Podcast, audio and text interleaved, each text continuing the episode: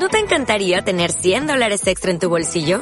Haz que un experto bilingüe de TurboTax declare tus impuestos para el 31 de marzo y obtén 100 dólares de vuelta al instante. Porque no importa cuáles hayan sido tus logros del año pasado, TurboTax hace que cuenten. Obtén 100 dólares de vuelta y tus impuestos con 100% de precisión. Solo con Intuit TurboTax. Debes declarar para el 31 de marzo. Crédito solo aplicable al costo de la presentación federal con TurboTax Full Service. Oferta sujeta a cambios o cancelación en cualquier momento.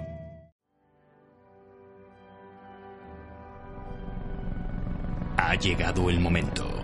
La ciudad está bajo asedio. Solo un equipo será capaz de defenderla una vez más.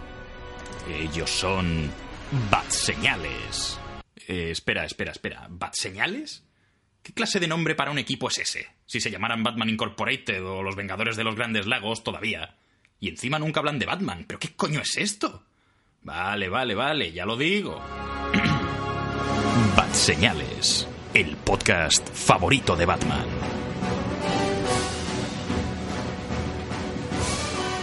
Hola y muy buenas a todos, queridos Maníacos. Esto es Batseñales, el podcast favorito de Batman, y estáis escuchando la voz de Imanol de Frutos una semana más. Y también tengo por aquí a Raúl Bauza. ¿Qué tal? ¿Qué pasa, cabrones? bueno, eh, hoy vamos a hablar de dos cosillas. Tenemos una película y una serie. Get Out o Déjame Salir, la primera película de Jordan Peele que se estrenó el fin de semana pasado y que ha dado bastante de que hablar y dará bastante de que hablar, especialmente en Estados Unidos, porque salen negros y... Muchos negros. Bueno, eh, salen menos de lo que uno esperaría.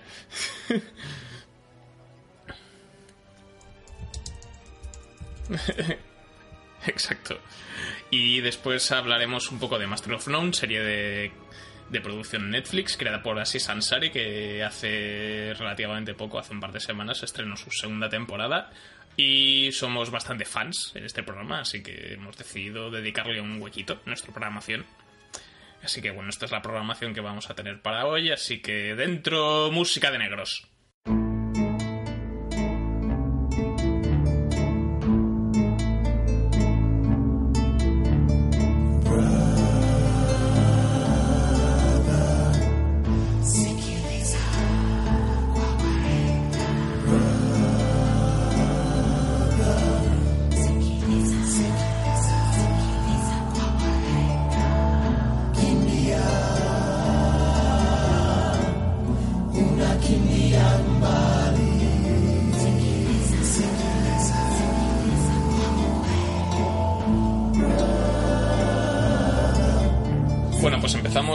Película Get Out o Déjame salir, como ya he dicho, dirigida por Jordan Peele, también escrita por Jordan Peele en el año 2015, si no recuerdo mal. Pero bueno, aquí la película la hemos visto los dos, pero Sul, por favor, si puedes hacer una pequeña sinopsis sobre de qué va Déjame salir, a qué dedica tiempo libre. La voy a hacer muy corta porque realmente creo que es una película en la que la sinopsis te puede joder un poco la peli. ¿Vale? Para que os hagáis un poco la idea, es como la película Adivina quién viene esta noche, una película que, es muy antigua y tal, pero os explico igualmente de qué va. Una chica tiene un novio de color, novio negro, ¿vale? Y le va a presentar a su familia que es blanca. Y ella, ella todavía no les ha dicho a ellos que su novio es negro. Entonces él va un poco acojonado porque, eh, sobre todo en América, es como muy un poco raro que una chica la casa con un chico negro, que es un poco incómodo sobre todo para gente que vive en zonas de América, sobre todo del sur, la, parte que era mala, la gran independencia, los que eran, los que siguen, en plan... Siguen siendo los malos, ahora son los tontos. Perdón, guerra de independencia no, la guerra civil. Eh, que era muy en plan, pues a mí lo negro me parece que es mejor que esclavos, ¿eh? Y claro, pues básicamente el chico va un poco acojonado. ella le dice que no, que la familia no es racista, que no se preocupe, que para nada. Además, le van a insinuar mucho que no son racistas. La verdad es que lo hacen en la película. Y es verdad que esa casa, eh, al menos eh, la, familia de esta, mujer, esta chica, tiene, dos, tiene, por ejemplo, dos criados negros, lo cual a él le parece un poco raro que justamente solo tengan criados negros. Y ve que algo raro pasa en esa casa, ¿vale? Y hasta ahí puedo leer. Ve que no todo parece de verdad. No todo es lo que parece. Es, eso que me gusta a mí decir. Las películas que se llaman No todo es lo que parece. El final te sorprenderá. Exacto. Este chico fue a ver a su familia, a su familia política blanca y no te creas lo que ocurrió. Este chico afroamericano fue a conocer a sus suegros. El final te sorprenderá. Sí, algo así. Sí, la, ese es básicamente esto, porque eh, lo, lo interesante de Déjame salir es, es el, mis- el, el- la- el halo de misterio que pueda tener la, la película, eh, los giros, los potenciales giros que pueda haber. Entonces es, es mejor no, no hablar en cosa de ello. Pero bueno, como ya he dicho antes, escrita y dirigida por Jordan Peele, su primera película, esto es importante. Y para quien no le suene, este señor es un cómico norteamericano, afroamericano también, que en el, programa de, de Paramount de Paramount Comedy, que es bastante popular allí, tiene una tenía un programa de humor que se llamaba Key and Peele con un amigo suyo que es eso, Key, que no recuerdo su nombre de pila, que son un dúo cómico que a mí me hace muchísima gracia, lo conocía de allí, y por lo visto este señor es bastante fan de lo que es el género de terror y, y todo este rollo. Y escribió un guion durante la época de- del mandato de Obama, y la gracia de, de esta peli es el, el subtexto chungo que tiene por debajo de ahora que cuando durante la etapa de la presidencia de Obama la gente era como, Buah, ahora América es súper tolerante y tal, pero solo de boquilla. Además, creo que el tío, el tío fue muy listo y dijo, ahora, ahora que está Trump gobernando, es ahora, es ahora que hacer la película. Es el momento. Sí, al final es como que ha tenido ahí un doble efecto bastante bruto. Ujú. Pero bueno, lo realmente interesante es eso. Como protagonista tenemos a Daniel Kaluuya, que el Daniel Kaluuya, que lo, lo tenemos visto en, en Black Mirror en la primera temporada. Más el capítulo más flojo para mí de Black Mirror aparece ese protagonista. Desgraciadamente sí. También yo lo he visto recientemente en Sicario como personaje secundario. Que no, no salía no salía mucho y tal, pero bueno, el chaval bien. Y aquí es diría que es su primer papel como protagonista en una, en una película. Y no sé qué opinas tú, a mí me ha parecido que estaba muy bien el chaval. A ver, hay que decir que, por ejemplo, en Black Mirror, aunque el capítulo no me guste, el tío hay un momentazo en el, en el capítulo que hace de puta madre. Y Yo ya sabía que ese tío era buen actor. Porque el momento, digamos, en Black Mirror del cuchillo en el cuello, Sí, que se pone el tío, ese discurso es, vamos, si todo lo ves, lo ves en versión original y flipas con este hombre. Y la verdad es que el tío está correctísimo. Creo que la, la escena clave en esta película, para no revelar mucho, es la de la hipnosis, ¿vale? Y no diremos más. Sí. Que el tío lo hace de puta madre y está muy bien. También. Luego también por aquí tenemos a Alison Williams, que es la que hace de la novia, que aquí yo no, no, la, no, la tengo, no la tengo muy vista, la verdad. Los que tengo más vistos son a Catherine Keener y a Bradley Whitford, que son los suegros. Que Catherine Keener está, la hemos visto en hace de secundaria en un montón de películas. Me acuerdo de Virgen a los 40, que hacía la novia de Steve Carrell. Ah, cierto, sí, sí, correcto. Y Bradley Whitford, que sobre todo para eso, para los fans del terror, los que hayan visto Cabin in the Woods, les sonará bastante la cara de este señor. Aunque aquí esté, esté caracterizado como David Fincher. Es que cuando lo veía decían, o es David Fincher o es el, el abuelo de Jurassic Park. También. El tío parece otra persona, es acojonante. Y luego también tenemos a Caleb Landry Jones, que es el hermano de. sería como el cuñado, que también lo tenemos visto por ahí. Es el que hacía de Banshee en X-Men Primera Generación, por ejemplo. Ah, ya que sonaba a mí la cara de este hombre, ¿eh? También sí, lo sí, hemos sí. visto en Byzantium y en, y en alguna otra película más. Y el gran personaje de la película que es eh, Lil Rel Howery, que es el mejor amigo de- del protagonista, de Chris, que este se llama, es el, concretamente Rod, que es eh, agente de seguridad del aeropuerto. y responsable de, de los mejores gags de la película, porque a pesar de, de estar planteada como una película de terror, y esencialmente es una película de terror, tiene muchísima comedia que yo creo que es el, la- el gran punto de la película porque el planteamiento es tan disparatado y está tan pasado de rosca que, que- que sea un poco la- o sea que tenga mucha comedia además autoconsciente yo creo que le, le juega muy a favor Es más, creo que el personaje este es, clave en la película. Creo que, sin él las cosas se joderían un montón porque realmente él, él representa lo que eres tú como espectador, ¿vale? Además, yo prácticamente podría decir que lo que él piensa todo el tiempo en la película lo pienso yo. o sea, hay un momento en el que el protagonista llama a él para contarle cómo va la cosa y tal. Él da una teoría de lo que está ocurriendo y digo, joder, es justo lo mismo que he pensado yo. exacto Me parece un personaje muy, muy interesante muy guay. La verdad es que no. A veces cuando metes, metes comedia en el terror sí que puede quedar mal, sobre todo cuando es como muy metido con calzador. Pero creo que el personaje realmente. Aparte que le da un poco, poco de realismo, porque yo creo que a nivel- los gags que tiene la película no me parecen demasiado tontos o demasiados. Es como lo típico que una persona haría. ¿Vale? Pues Sí. pasa, pasa algo raro, pues lo comentas con tu colega. Oye, que estoy en casa de mis suegros y que pasa algo raro, tío. Y se lo cuentas. Y el tío, ah, pues a ver si va a ser esto. Y yo, ah, pues a lo mejor puede ser. Sí, además hay una, una diría que una de mis escenas preferidas de, de la película que me hizo mucha gracia. Cuando el personaje de, de Roth toma la decisión de acudir a la policía, porque es lo, lo, lo primero que tienes que hacer en, por X cosas, porque cuando cree que su amigo está en peligro, pues ¿qué vas a hacer? Llamar a la poli, en lugar de ir tú solo. Y, se lo cuenta a la comisaria. La comisaria dice, espérate, ahora vuelvo. Le trae- se trae dos colegas, se lo vuelve a contar a los dos compañeros y se empiezan a reír en su puta cara.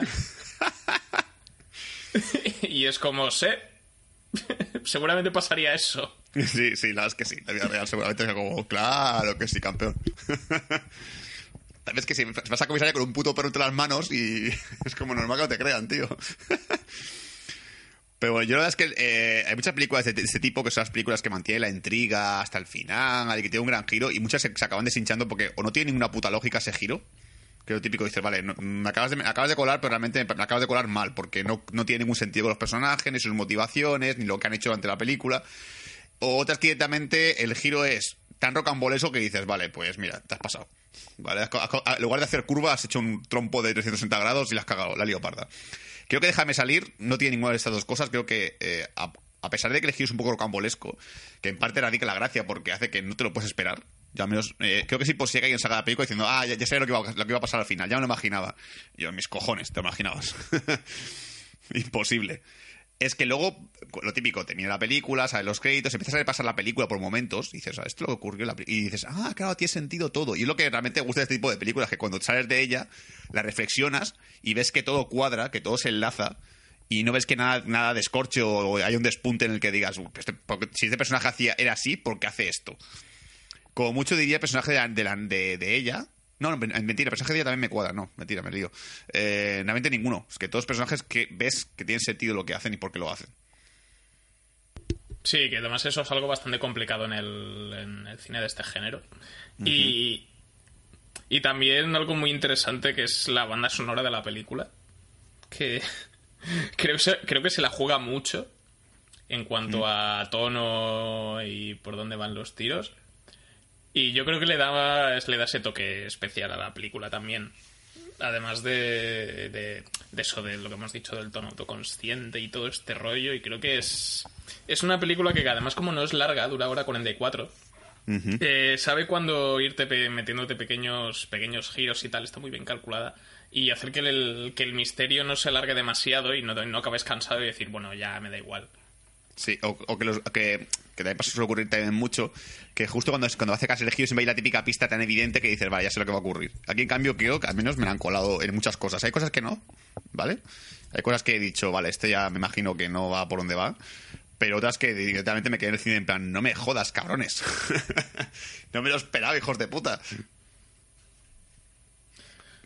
Sí, es que realmente esto es muy complicado hablar de esta película sin meternos en spoilers. Y yo quiero. Yo es que quiero, mm, yo no prefería hablar sin spoilers de esta película. O sea, lo único que quiero decir es que es muy recomendable. Sí, sí, sí. Pasa que yo, claro, yo, yo quería teorizar, teorizar contigo un par de cosillas, ¿vale? Yo, la, gente que la, ha visto, la gente que la ha visto, voy a intentar hablar de manera más interrogativa posible, ¿vale? Y bueno, no spoilearos nada. Solo, solo es una pregunta, ¿vale? Eh, ¿Tú crees que lo del ciervo que ocurre estaba, es, o sea, es aposta Ah, o, o crees que realmente fue casualidad? eh, yo creo que es casualidad. Casualidad, que no fue aposta. No Sí, como porque buscado ya- o algo. No creo. Es que claro, cuando, cuando No, o sea, tal como está. Tal como está planteado, además por lo que estuve leyendo por ahí. Porque luego viene lo del poli. Sí. Lo del- esto lo podemos decir, no es. Lo del poli, por lo que estuve leyendo en entrevistas a Jordan Peele y tal, decía que lo del poli es una escena que se añadió después, o sea, después de las primeras versiones de guion que había, para ir planteando cosas y demás. Entonces, lo del ciervo yo creo que que es eso para, para desencadenar, o sea, para empezar un poco con para ver el tono y la atmósfera de la peli y después y después que, que, la, que, el, que el encuentro con el policía tenga sentido un poco. Y también lo del ciervo es por- para él, porque, claro, él tiene traumas pasados que a lo mejor lo del ciervo le recuerdan un poco esos traumas. Claro, él se te va planteando, te va sentando las bases de ciertas cosas que se desarrollan después. Que lo de para mí lo del poli es clave, porque realmente eh, creo que aparte de que te mete la película ya una idea la preconcebida, ¿vale? De que cuidado de que va la cosa aquí. Luego ves que las reacciones que tienen los personajes en esa escena tienen sentido, ¿vale? Dices, vaya, ya, ya sé por qué. Eso, es otro de esos hilos que he dicho que, que al principio no, no- te crees que por una cosa y luego realmente es por otra. Y dices, vale, ya sé por qué, por qué eso. Joder, me gusta hablar con interrogantes, ¿eh? es complicado. es, es como guiño, guiño. Sí. A ver, yo diría para ya para finalizar, para no tampoco rellenar demasiado, aparte de que tenéis que ir a verla sí o sí, ¿vale? Lo- eh, la pregunta clave que todo el mundo me ha hecho ya 50 veces, pues no solamente me la han hecho en el grupo cerrado de amigos que tengo con Imanol, sino también fuera de ese grupo de amigos. La película da miedo, es terror. Terror, lo que dice Manol, sí, vale, es terror, pero no es terror de, vaya, voy a acojonarme, lo voy a pasar muy mal, incluso voy a tener pesadillas, para nada, ¿vale? Ya os digo que no hay fantasmas en esta película, no, hay, no, no es tan, tan una película visceral, ¿vale? Yo creo que las partes en las cuales hay un poco de sangre, el director se encarga de que no sea demasiado explícito, hace lo típico de decir, vamos a quitar esto porque la gente no va a querer ver esto. Yo en ningún momento sentí asco en la película, ni sentí lo típico de apartar la mirada porque va a pasar algo muy, muy repugnante, para nada. Sustos, hay, los- hay sustos que realmente no son sustos porque son sustos pretendidos, ¿vale? Los típicos de, de golpe de efecto de sonido, pero que tampoco son demasiados, que ahora tres, como mucho la peli. Sí, no, son los sustos que hay son más para, para meter atmósfera. O sea, no es. Sí. No es una película que te tenga ahí en tensión todo el rato. Hay un misterio y, y quieres saber más y te preocupas por los personajes y eso está muy bien. Pero, o sea, es de- pero es un, es un terror bastante psicológico que no, no te va a impedir, impi- impedir dormir por la noche, como Expediente Warren. O sea, no. Sí, no va a ese rollo. Digo porque, claro, que es que lo típico, esto es- voy a pasar otra vez, creo que es de Universal la película esta, ¿no? ¿Puede ser? Sí, sí, sí. Pues Universal, como siempre, sus campañas de promoción tan maravillosas, de la película más terrorífica del año, no dormirás en una semana, va- tú vas a morir mañana si la ves.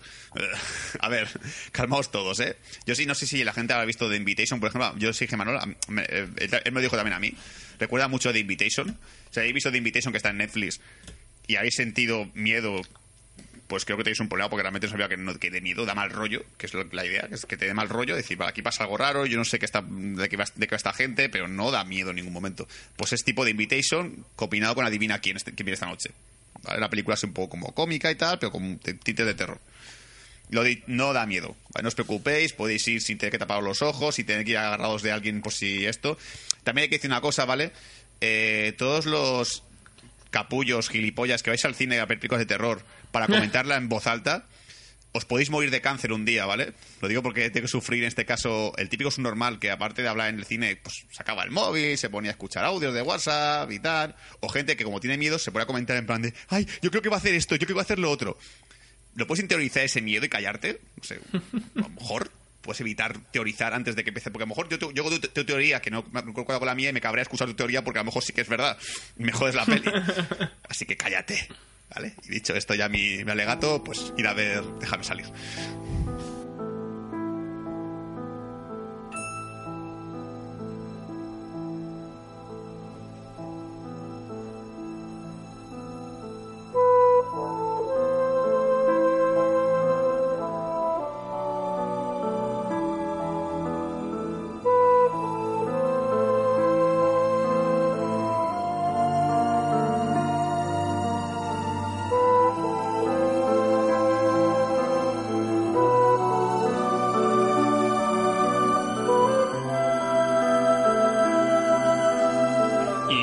En el programa de Bad Señales después de nuestra primera de nuestra primera revisión, nuestra mer- primera opinión de este programa. Vamos con, como ya hemos dicho, con la segunda ficción de hoy. En este caso es la serie de Netflix Master of None.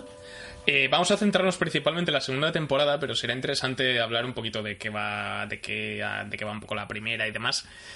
Aunque intentaremos no, nos- no explicar demasiadas cosas al principio, y luego ya valoraremos si necesitamos spoilers o no pero yo creo que sí, porque hay capítulos que...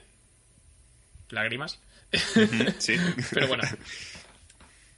Vamos a, vamos a lo principal. Master of None, ¿de qué va? ¿Qué es? ¿Qué, qué diantres es esto? Es una, es una serie, diría una serie costumbrista, principalmente, un slice of life, que lo llaman los americanos, eh, protagonizada por, por Dev, interpretado por Aziz Ansari, creador, director, creador y codirector de la serie.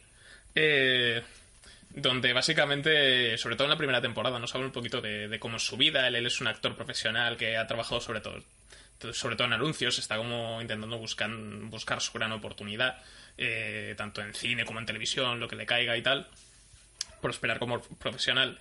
Y al mismo tiempo se, vamos viendo su relación con, con sus mejores amigos, con su amigo Arnold, que es el típico grandote bonachón que, que siempre pasa de todo. Tenemos a Denise, que es su, su amiga su amiga marimacho. Sí, un poquito. Y después tenemos también otro personaje como es eh, Kelvin, eh, Brian, que es interpretado por Kelvin Yu, que también es co-creador de esta serie.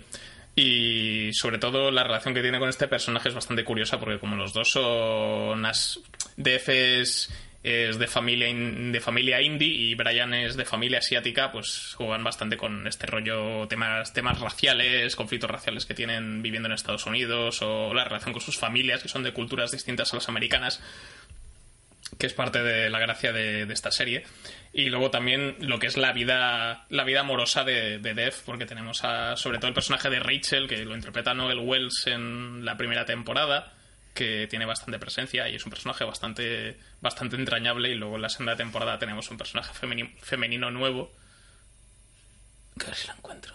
Alessandra Mastronardi. Francesca, que, es el que la interpreta Alessandra Mastronardi por razones italianas que explicaremos después, porque, se, porque surgen.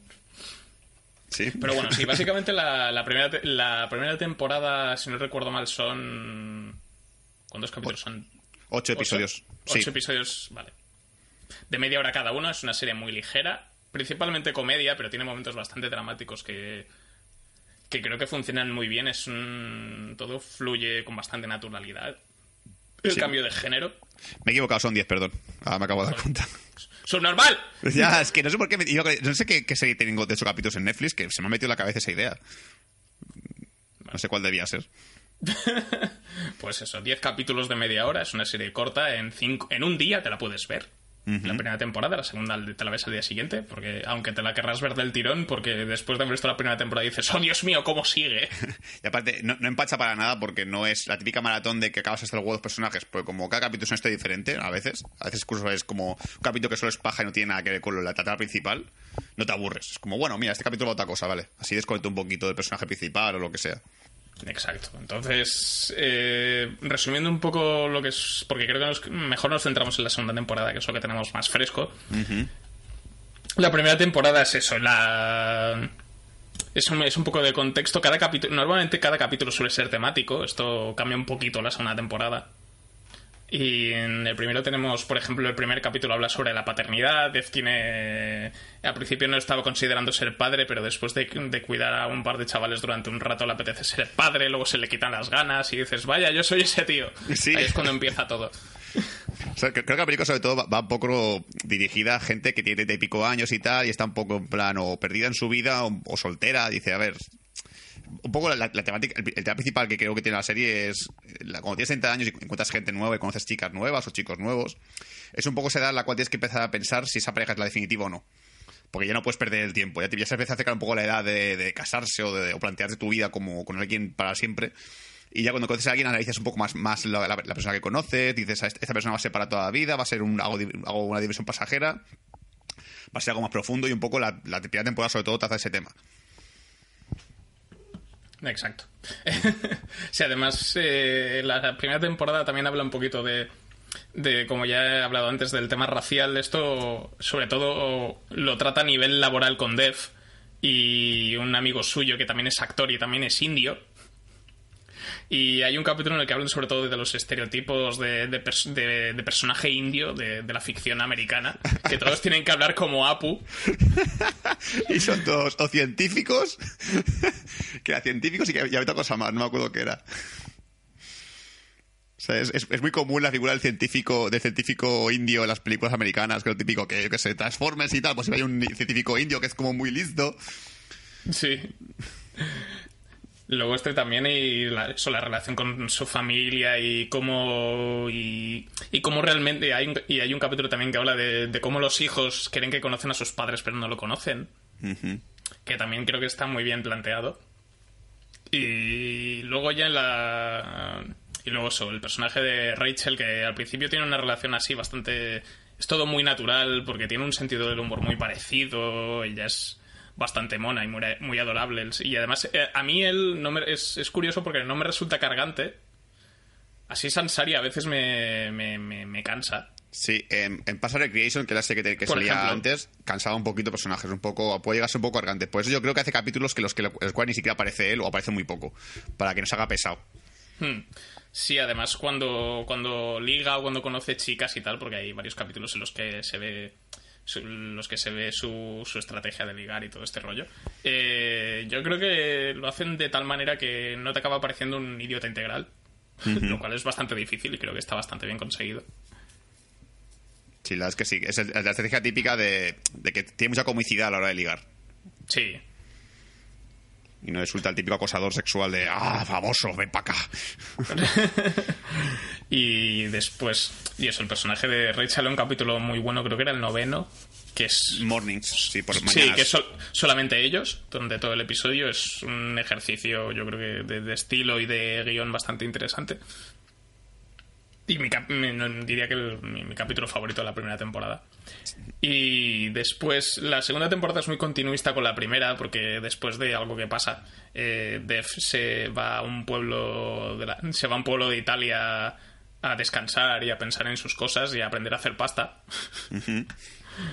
Y ahí es donde hace amigos nuevos y se hace amigo de Francesca, que es que luego aparecerá más adelante. Y se vuelve a juntar con su, con su amigo Arnold. Y empezamos con. Creo que es, en, es en el segundo capítulo, el de la boda. Eh, sí, de la boda con Arnold, Vale. sí. El de la boda donde vemos que Arnold no es solamente el alivio cómico o el amigo gracioso, sino que tiene una capa más de profundidad. Es más, tío, tiene una cosa, yo quiero, yo quiero más capítulos de Arnold porque me parece un personaje muy entrañable. ¿Verdad? Es el típico colega que dices, jo, me gustaría, me gustaría ser su amigo porque me cae muy bien. Y eso, y después más adelante Dev decide volver a Estados Unidos a, a recuperar su vida como actor y todo este rollo. Y se convierte en presentador de un reality de estos de cocina en plan Masterchef llamado La Batalla de los Cupcakes. Qué horrible es, por Dios. Pero no me, no me parece descabellado que exista. Para nada, ¿eh? Lo típico que dices, es la típica mierda que, que en cualquier momento sale en televisión. Si, si, si ves, tú me enseñaste el, el, el reality show este de gente que hace armas, que nunca me creería que hay un reality show de gente haciendo armas, ¿vale? Que mola, pues hay que decir que mola, ¿eh? Todo, que, todo hay que contarlo. Uno de Cupcakes Sí. me parece súper normal. En realidad me parece bastante inofensivo, incluso bastante cutre. Pero bueno. Y eso más. La segunda temporada es un poco más continuista que la primera, como ya he dicho, va, o sea, es eh, Def intentando recomponerse un poco y encontrarse consigo mismo con escenas que yo creo que son bastante próximas a, a una persona de su edad. O sea, un espectador de, de su edad entenderá muchas cosas. Es muy generacional. Es una serie muy generacional. Yo creo, creo que por eso que la segunda temporada desconecté un poquito algunas cosillas. Creo que esto que sea tan continuista la segunda temporada... Bueno, ya comentaré por la comparación de la primera y segunda porque creo que hay un salto diferente. Creo que no es lo mismo ver la primera temporada que ver la segunda temporada. Son totalmente casi... Es el, el mismo tipo de temática, pero cambia muchas cosas. ¿vale? Ya no realmente... No es una serie que ya tira más por la comedia, sino que tira un poquito más por el drama. Al menos yo he notado mucho más drama en la segunda temporada que la primera. Sí, también. Sí, porque creo que el drama de la segunda temporada al menos es más. deja un pozo mayor, Sí, por lo exacto. menos. Entonces, la. Bueno, eso, como iba diciendo, también, además, la segunda temporada lo que tiene algunos capítulos eh, que también se saltan un poco la continuidad. La continuidad de- del tono y de la, de, de la historia y demás. Hay el sexto episodio, por ejemplo, que es muy bueno. En el que eh, los protagonistas solo salen dos minutos. Sí. Y los demás es, es básicamente un día en Nueva York con diferentes tramas de diferentes personajes y tienes momentos bastante hilarantes con eh, sordomudos discutiendo sobre sexo en una tienda. Es- Es que realmente lo cuentas y la gente dice, ¿en serio? Yo sí, sí, y te descojonas, yo me parte el culo. muy divertido, porque, por la forma, porque en realidad es la típica escena que hemos visto 50 veces en una película o en una serie, pero contado de forma distinta, que es lo que tiene gracia. Y además la película, o sea, lo que, lo que une a todos, que es una película de terror protagonizada por Nicolas Cage, yo querría ver esa película. Sobre todo oye de fondo que, que imita la voz de Nicolas Cage y dices, joder, quiero verla. Y luego también a nivel de duración, el, la segunda temporada se salta un poquito su lógica interna y tenemos el noveno episodio que dura una hora. Y básicamente es el que hace que tengas ganas de cortarte las putas vendas, no porque sea un coñazo, sino porque es el más dramático de toda la serie Totalmente, sí. Y te pones muy triste. Además, además eh, tiene gracia además porque siendo el episodio más largo de la, de la serie, comienza como si fuese una película. Además, el mismo tipo de créditos de película, con planos de ciudad así de por arriba, del cielo y tal, y te salen los créditos tipo película totalmente. Además, es una, película- es es una serie que hay que avisar ya, que le gusta mucho experimentar, ¿vale? Y le gusta Sí. mucho uh, jugar con técnicas de cine y tal. Por ejemplo, que no hemos comentado, el, el primer capítulo de la, segunda, de la segunda temporada es como una película italiana de cine de antiguo. Blanco y negro, muy, muy todo como muy sobreactuado, aposta, etcétera. Todos haciendo eso con la mano. Ma qué cosa, fachere. O sea, el niño gordito es, es- es claramente el, el representante de lo que es la, la figura italiana. O sea, todo sobre, sobre actuación, mucho movimiento de manos. Es la vida, es bella antes de que salgan los nazis. Sí. Ma qué cosa, que tú eres, tú eres un bambino. Que esto es molto difficile. Pero bueno. Y eso, y es una. Es sobre todo una serie muy recomendable para los que. Los que les apetezca ver eso, un slice of life y tengan ganas de, de- de humor sencillo o muy y sobre todo muy conectado con lo que es la vida de la vida adulta en general. Sí, re- realmente no es, no es una sitcom tipo carcajada, tipo, que sé, Big Bang Theory o por decir, por decir una que sea buena, un Breakable Kimmy Smith de Netflix, ¿vale? O sea, tipo gags continuos, sino más- es más la típica serie que te ríes de vez en cuando y luego te hace pensar un poco. Que acaba, yo, además, yo diría una cosa, yo creo, creo que si la, la serie la ves con alguien, que no no sido nuestro caso, me parece, tú lo has visto solo también, ¿no? No lo has visto con nadie. Sí, sí, sí. Podrías ver un capítulo y luego debatir un poco sobre él. A ver qué piensa cada uno, qué se ha hecho cada persona. Y dice, ¿tú, tú qué has hecho en este caso? ¿O tú qué piensas de este tipo, de este tema que acaba de sacar? Porque, como dices tú, sacan, te- sacan temas a, a esto. Por ejemplo, la segunda temporada hay un tema que es sobre la religión y los padres, que a mí me parece muy interesante porque a mí ya, yo realmente me sentí muy identificado con el protagonista. Eso que tus padres te meten la religión un poco así en el cerebro, en plan de tú tienes que seguir la religión mía porque es mi religión y punto. Y tú en plan de, vale, pero yo quiero elegir mi religión o quiero hacer lo que me da gana de mi religión. No, no, no. Tú eres, en caso de la cristiana, tú eres cristiano y vas a misa cada domingo. Yo, es que es un rollo, pues vas a misa cada domingo. Que a, mí, a mí- a mí- a mí me pasó, yo fui hasta los 15 años a la misa porque me obligaron a ir. Luego dije, yo, yo paso ya a ese sitio porque me aburro. Sí, además es como el capítulo de los Simpson en el que Homer decide dejar de ir a la iglesia. Sí, un poco. Va un poco por este rollo. Y también es un capítulo muy divertido y muy y muy y muy creíble. Y está la, la serie está llena de, de momentos así de, de igual no de igual no diga de no dices eh, Buah, yo pienso como él o yo haría lo mismo, sino en- le entiendo. Sí, sobre todo, ah, yo creo que la verdad es que es eso, es que realmente decir, entiendo por qué hace lo que hace o por qué realmente ha sacado ese tema a colación, pues es un tema que a lo mejor, como trata mucho sobre una generación en concreto, como has dicho tú, que creo que me atrevería a decir un poco la generación millennial, porque es un poco las tecnologías, hoy en día ya no es ligar como se liga antes, que es todo ligando por, por apps de, de ligoteo, por Sí. contacto de WhatsApp, es un poco la generación millennial, un poco como es la vida hoy en día, que no es lo típico que ves en el cine de, bueno, mira, pues ese chico valía con esta chica, pues se acercará a su padre y le pedirá, quiero la mano de tu hija, o, o le va a pedir para salir directamente, no, por hacer por WhatsApp. Digas por WhatsApp y dice, oye, ¿qué tal? ¿Cómo estás? ¿Te apetece quedar hoy? Es un poco ese rollo. Sí.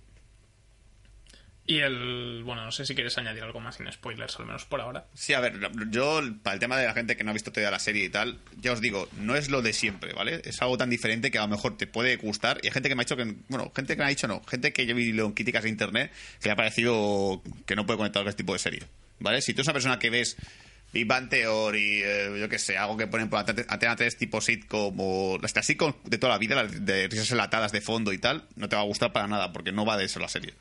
La serie va de reírse de vez en cuando, de reflexionar de vez en cuando y sobre todo de ver cada vez cosas nuevas y diferentes. No es la típica serie, no hay, un escenario que se, que se repite todo el tiempo, como la casa de él, que es como las típicas series que sabes que el, fondo va a ser siempre el mismo porque normalmente solo tienes escenario.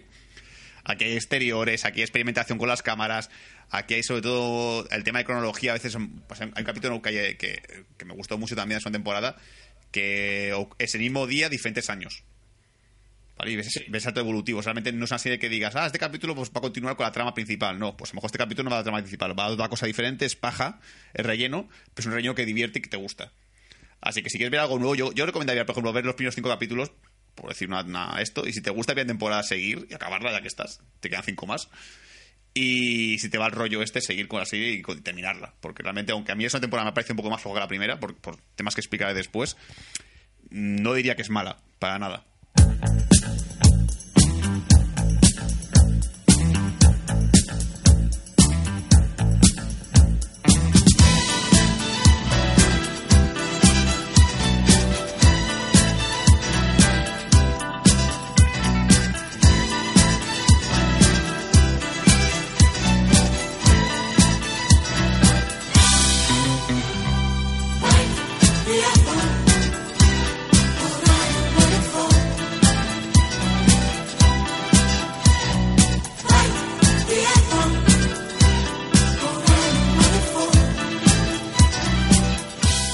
a centrarnos en Master of None en una parte un poquito más con spoilers y hablando de temas concretos de, de la serie, más que nada para desahogarnos, porque no conocemos a mucha gente que la vea.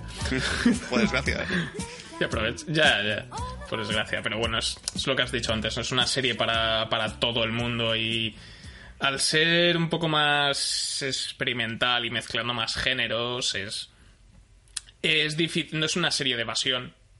O sea, no es una serie de distraerte, no es la típica que te. mientras te haces las uñas o estás cocinando o estás cocinando de ponértela de fondo. O sea, yo cuando, al menos en mi caso, yo cuando la estaba viendo, yo quería estar atento a lo que pasaba y a lo que decían los personajes. No, no- no es como Love de Netflix, que puedes hacer lo, que- lo que sea, ver la tele. Eh, sí, también. Algún día hablaré sobre Love, ¿vale? Porque me- me está acabando mientras juego a la Play, no os digo más. Para que veas.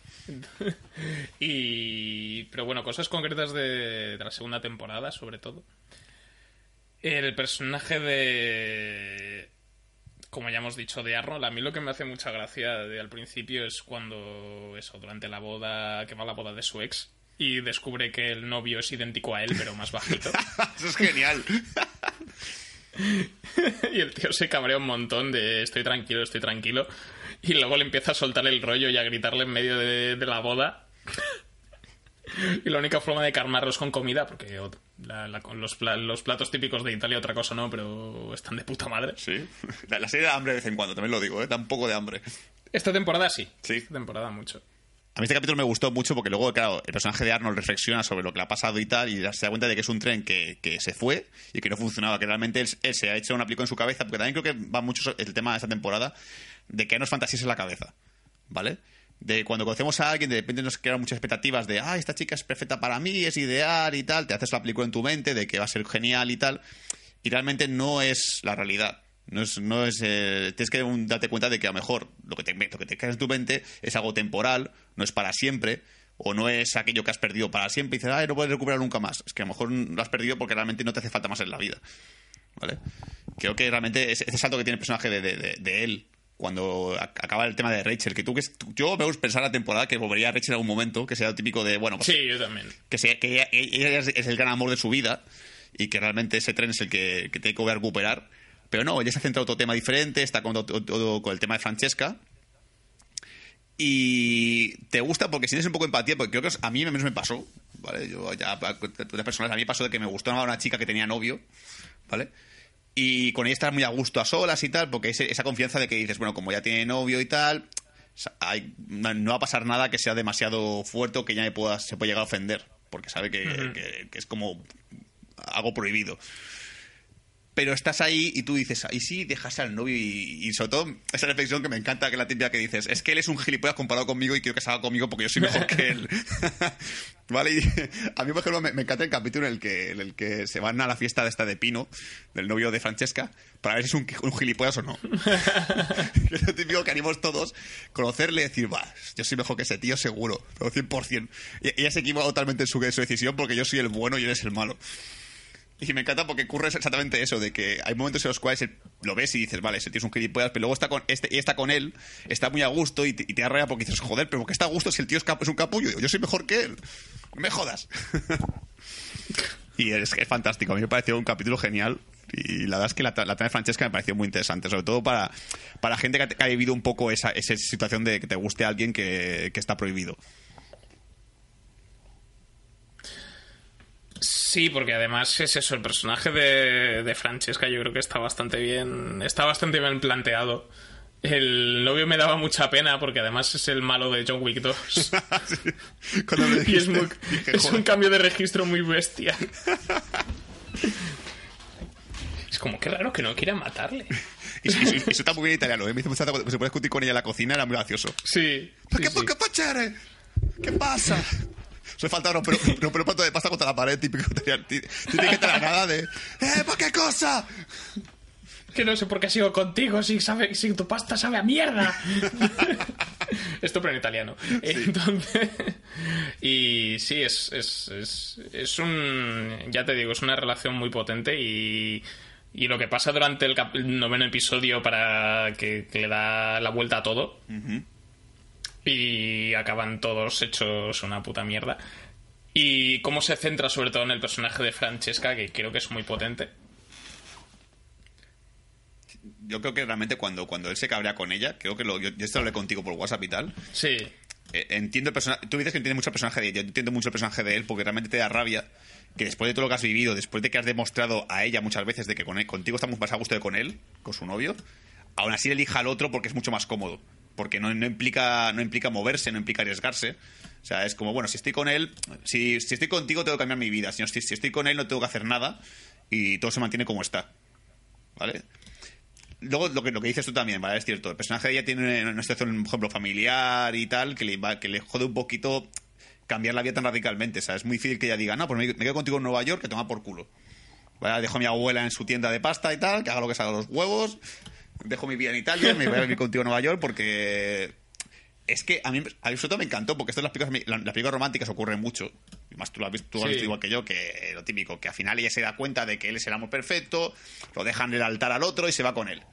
Pero realmente es lo que le dice, a- lo que le dice Arnold, que, que creo que ese personaje que me encanta, como he dicho ya tres veces, me encanta ese personaje de la serie porque sus frases, sus reflexiones son geniales.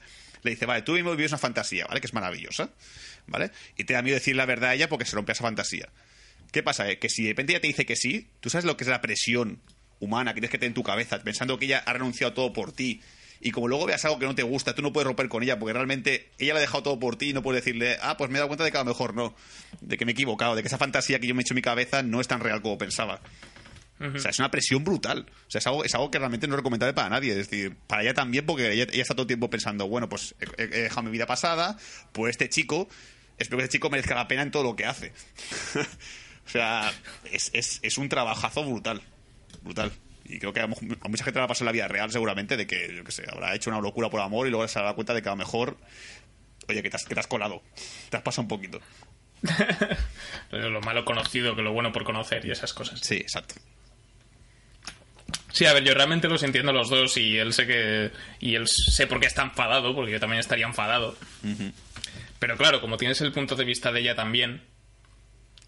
O sea, yo no me puedo yo no me puedo posicionar porque entiendo que ella esté, que ella no se decida porque joder, asusta, ¿sabes? Sí, que hay de- este debate eterno de que si el plano final es futuro o es pasado. Porque yo no sé, tengo- no tengo claro si es futuro o es pasado. Yo creo que es el futuro, pero bueno. Tenemos la tercera Lo, temporada. sa- lo descubriremos dentro de dos años. Sí, porque no sé cuándo volverá la siguiente temporada. Porque van a su ritmo la primera, la segunda tarde o dos años también. Ojo. Ah, pues no me- como yo la, la, segunda, la primera la vi como un poco más tarde, supongo que no me di cuenta del Sí, salto. la, vi, la viste, se estrenó en 2015 la viste en 2016. Vale, pues por eso no noté el salto. Joder, si esperar dos años para terminar Master, pues no me va a cagar en todo, ¿eh? Exacto, si es que acaba. si es que acaba. Porque yo creo que, yo creo que una serie que Netflix no debe tener mucha audiencia, al menos, o mucho público. No creo que sea una serie para todo el mundo, no es una serie- la típica serie No, que, no que- lo que- es. que es de público genérico, es para un público muy específico, sobre todo gente que le gusta el cine un poco más experimental, que a lo mejor le- que no le incomoda ver un capítulo en blanco y negro, porque eso ocurre en la segunda temporada, que el capítulo es en blanco y negro y, y mayor parte es subtitulado porque hablan italiano de verdad. Y se, se- debe haber mucha gente que dice, ay, blanco y negro, qué pereza, uff, esto no lo veo, que yo sin color no puedo ver nada, y encima hay que leer subtítulos, bah, bah, a mí esto me lo des que paso. Ponme, a Sheldon. Sí, a ver, es, un poco experimental, pero que la gente no se asuste porque no es en plan de DOA, que eso sí que es, es una paja mental importante. O sea, no os, no os penséis lo que no. Lo que pasa es que a los, que a los directores les gusta ir jugando con eso, con el género, con... Ahora, ahora en blanco y negro, ahora no, que esto solo lo hacen una vez. Ahora contamos otra cosa, porque es eso, lo que hemos dicho en el sexto capítulo, que son historias cruzadas solo salen ellos al principio, está la trama de, de esta de la pareja sordomuda que trabaja en una tienda y luego tienes a un inmigrante que comparte piso con otros tres inmigrantes y el tío es taxista. Y es básicamente el- un fin de semana de este señor. Y es una, es una de las historias que bastante bastante graciosa sobre todo cuando nada más empezar que el tío está conduciendo el taxi y las y hay dos chicas que ya han visto la película que se está anunciando de Nicolas Cage y tal que él la quiere ir a ver ellas hablan del final el tío se cabrea y empieza a hablar por el por el por el manos libres con un con un colega suyo en, en otro en, en- en su idioma natal que no sé cuál es poniéndolas a parir Tú es normal, me ha- me ha jodido el final de la película, tío. Ya, ya sé que ya sé que hay un giro y sé qué giro es. Que luego es que ya el, el pelado final, cuando está viendo la película, sale el giro y el tipo de cara de joder. Que hago la puta, ha jodido la peli, coño. Eso es uno de los un ejemplo de un capítulo muy divertido. Y luego que hemos dicho, el que hemos dicho también de, de que va saltando de años y tal, que es el, el protagonizado por, por la mejor amiga de Dev, por Denise. Donde es, básica, es la relación que es el origen de. Es un capítulo de orígenes. De, de cómo se conocieron, de. O sea, bueno, de cómo se conocieron, de por qué pasan a Acción de Gracias juntos cada año que es como una tradición, una costumbre que empezaron a coger cuando eran chavales, cuando tenían 10, 11 años. Y cada año eh, Dev va a casa de Denise a celebrar Acción de Gracias porque él, como es indie, no lo celebran. Entonces, y ya con el paso de los años eh, eh, se va descubriendo que Denny, ella descubre que se da cuenta de que es lesbiana, se lo cuenta a él, no se lo quiere contar a su madre ni a su abuela porque les va a dar un disgusto y intentan tapar esto un poco y luego más adelante vemos como que sí, vemos la reacción de cómo se va habituando la familia de Denise al, a la noticia. Que yo creo que me encanta sobre todo cuando empieza el, tema de novias de ella.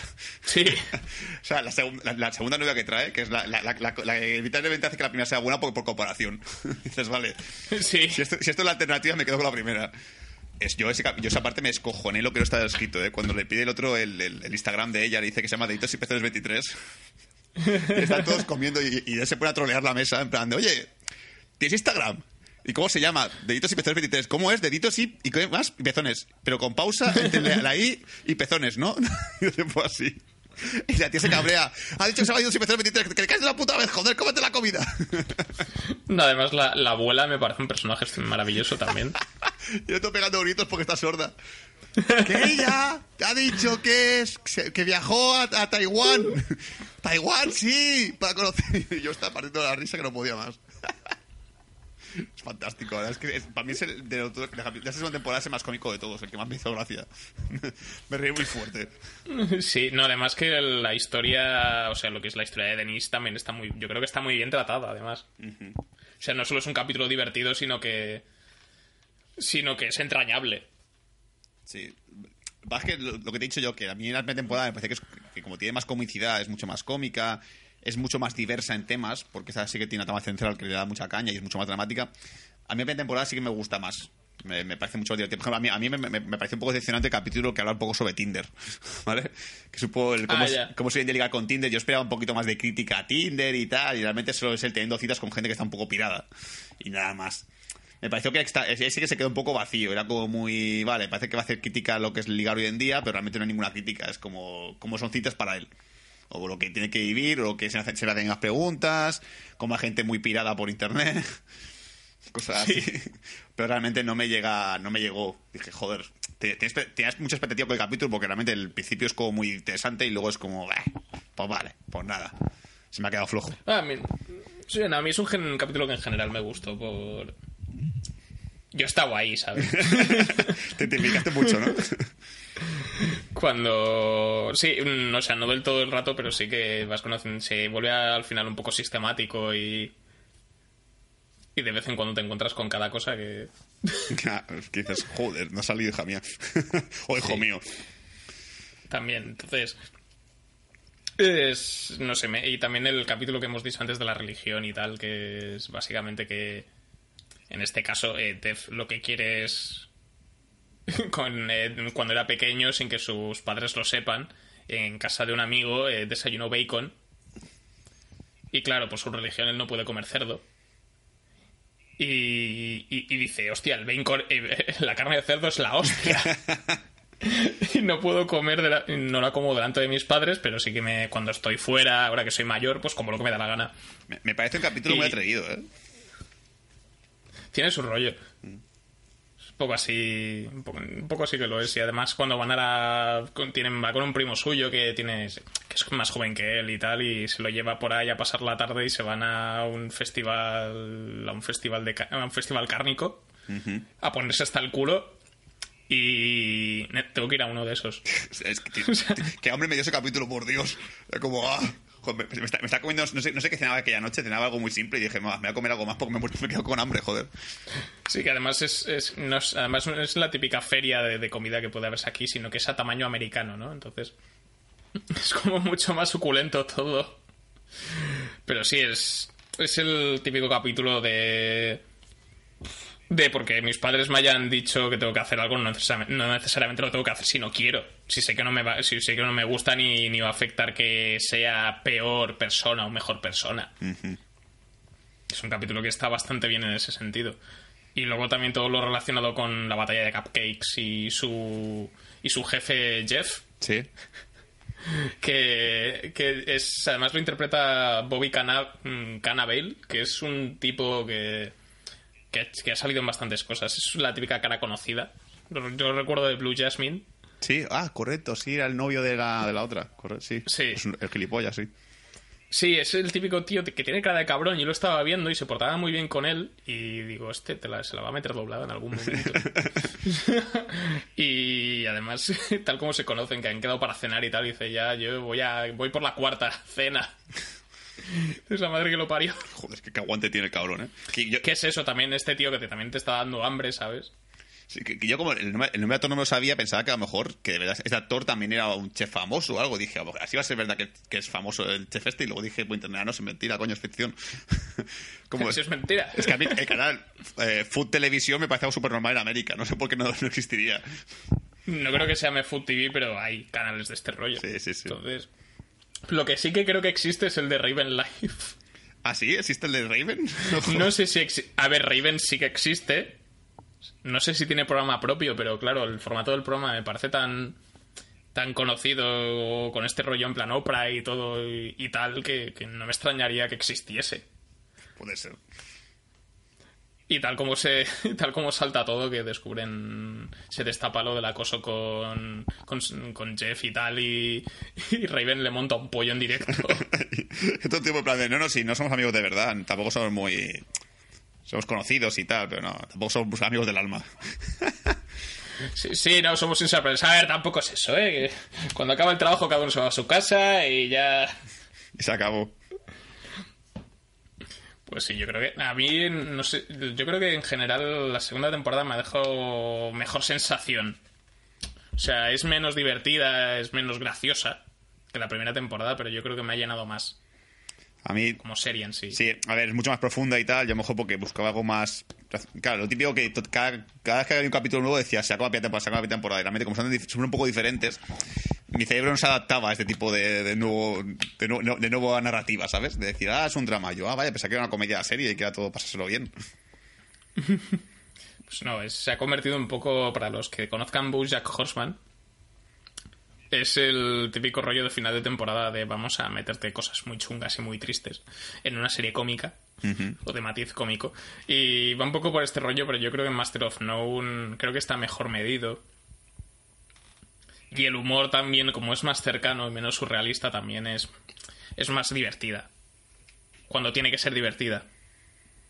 Sí, que no, que no, no, tampoco es que sea un drama de llorar, que no está bueno, no pese tampoco eso de mí, o sea, es que realmente es una serie que, que, que sigue los toques cómicos, el personaje de él sigue siendo igual de divertido a la de ligar y tal, y, y más. Creo que como forma de ligar es interesante aprender sobre ella, creo que lo hace muy bien el tío. Sí, Eh, pero eso, que no, no es un tramón, pero bueno, que es diferente. Que no es lo típica temporada que es continuista en lo que se refiere a, a tipo de narrativa, a lo, a lo que está contando, etcétera. Pues ahora solo nos queda esperar a ver cómo lo hacen en la tercera temporada, qué se les ocurre y... porque no sé si está confirmada una tercera temporada. Eso tampoco lo tengo muy claro. Hom- Hombre, es, es serie para, para que mucha gente escriba posts en, en blogs de que es una serie muy interesante, pero que no es lo que he dicho yo, no es para todo el mundo. No, es la típica serie que le da prestigio a Netflix. O sea, ya que dicen que es la churrería de, de las series, pues tiene tres o cuatro que son las, las, las del montón bueno de verdad, que si esta la meteríamos dentro de allí. Sí, ah, me da curiosidad, estoy viendo el- el- la biografía de Raven y ha hecho un par de programas de televisión en los que aparece de, de comentarista, pero ninguno se llama de, de Real Raven. ¡Jo! O sea, hay unos cuantos, es que hay uno que se llama The Real, pero nos pone que no es protagonista ella, que solo sale en un episodio, sé que eso, fue como invitada. Pero hay uno que se llama The View. Esa, serie de televisión no es un programa de presentación, ¿vale? Pues nada, pues esta mujer ha hecho cosillas, pero no tiene ningún programa. No, no es real, chicos, lo siento. ¡Jo! Vaya, The Real Raven.